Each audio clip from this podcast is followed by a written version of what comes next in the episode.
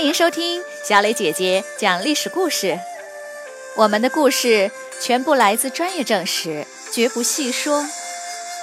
每周一、三、五，来听一段故事，了解一段中国历史吧。今天我要给你们讲的故事的名字叫做《寿春三叛》。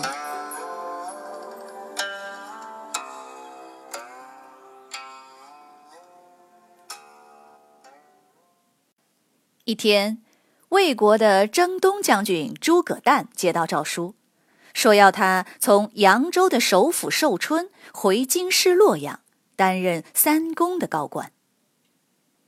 诸葛诞是诸葛亮的堂弟，一直在魏国发展，如今做到了魏国东部战区的统帅，现在又要升官了。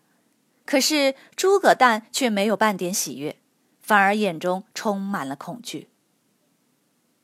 八年前，七十岁的司马懿突然发动政变，取代了曹家，掌控了朝政。那时的诸葛诞在寿春任扬州刺史，他和司马懿是儿女亲家，所以并不太反对。然而，他的另一个亲家，寿春军队的统帅，七十多岁的老将王陵，因为曾经受过曹操的恩情，他就坚决的反对司马懿。王陵想扶持曹操的一个儿子来当皇帝，与司马懿对峙，但没有人支持他，最终没能起事。两年后，事情泄露，司马懿领兵问罪，王陵只好投降自杀。司马懿毫不留情地将所有牵连的人全都诛灭三族。事后，诸葛诞升任镇东将军，成为寿春的统帅。不久，司马懿去世了，他的儿子司马师接班，继续掌控朝政。第二年，司马师趁着孙权刚死，大举进攻吴国，结果被诸葛恪打败了。司马师主动承担了战败的责任，将诸葛诞调任镇南将军，而原来的镇南将军冠丘俭调任镇东将军，成为了寿春的新统帅。这时，朝中反对司马师的人很多，皇帝身边的一些官员密谋要杀死司马师，结果事情败露，司马师便将这些官员全部杀死，诛灭了三族。诸葛诞和冠丘俭都很紧张，因为有几个官员跟他们是好朋友，来往密切。几个月后，司马师让他弟弟司马昭带兵进京，把皇帝也给废了。改立曹丕的另一个孙子为新皇帝。皇帝岂能由你随便废立？冠秋俭和他手下的猛将文钦率领寿春军队六万人起兵杀向洛阳，声讨司马师。起兵前，冠秋俭写信给诸葛诞，要他一同起兵。诸葛诞才不在乎谁当皇帝呢。他杀了送信的使者，报告给司马师。司马师刚刚割掉眼部的肿瘤，伤口还没痊愈，就急忙调集全国军队进行拦截。不到两个月，文钦被司马师打败，逃走投降了吴国。诸葛诞领兵攻入寿春，管秋俭被杀，并诛灭三族。诸葛诞立了功，升任征东将军。再次成为寿春的统帅，而司马师在战争中受到惊吓，眼睛伤口迸裂，不久就病逝了。他的弟弟司马昭接任大将军，继续掌控朝政。诸葛诞在寿春两年，麾下十万雄兵，独占一方。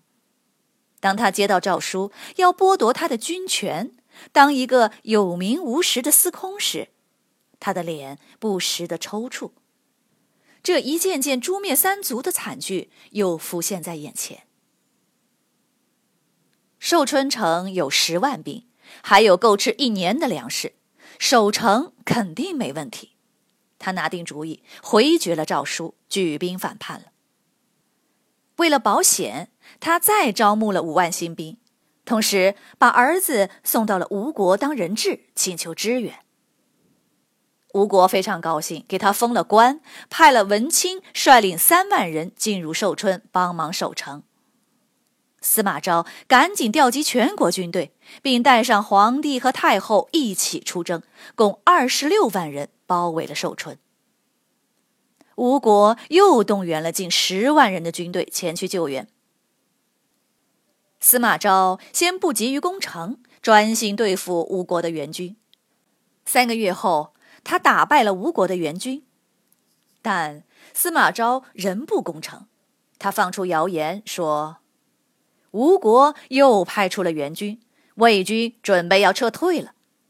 文钦也对诸葛诞说：“魏国年年有内乱，这一次肯定也要出乱子。我们只要守住城，就能稳赢。”又过了三个多月，诸葛诞一直按兵不动。可是吴国没有再派援军，魏国也没有出内乱，城里的粮食却越来越少。诸葛诞这才决定突围。然而司马昭早有防备，诸葛诞不停的猛攻，士兵死伤无数，血流成河，也无法突围。寿春城人心惶惶，数万人出城投降。门清建议说。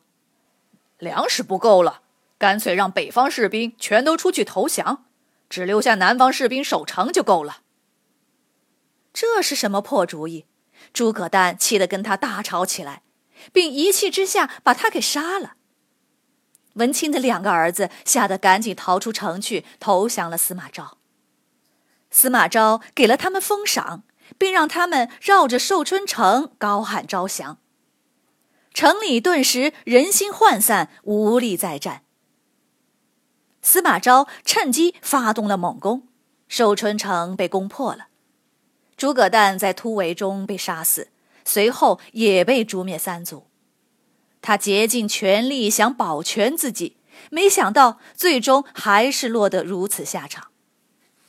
而司马昭经过这一战，掌控了军队大权，无人可以动摇他的地位了。曹家的天下就再也没有翻身的机会了。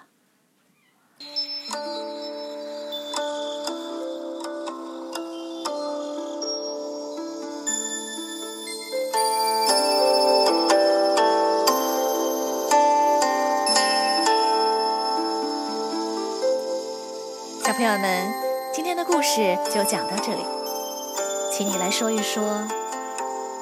寿春的这三次反叛，老将王陵因为曹操的恩情而反叛，冠秋俭因为忠于皇帝而反叛，诸葛诞呢是因为自己而反叛。他们三个当中，你更喜欢谁一些呢？为什么呢？欢迎你们到公众号留言或用语音回答问题。感谢你们今天的收听。我们下个故事再会。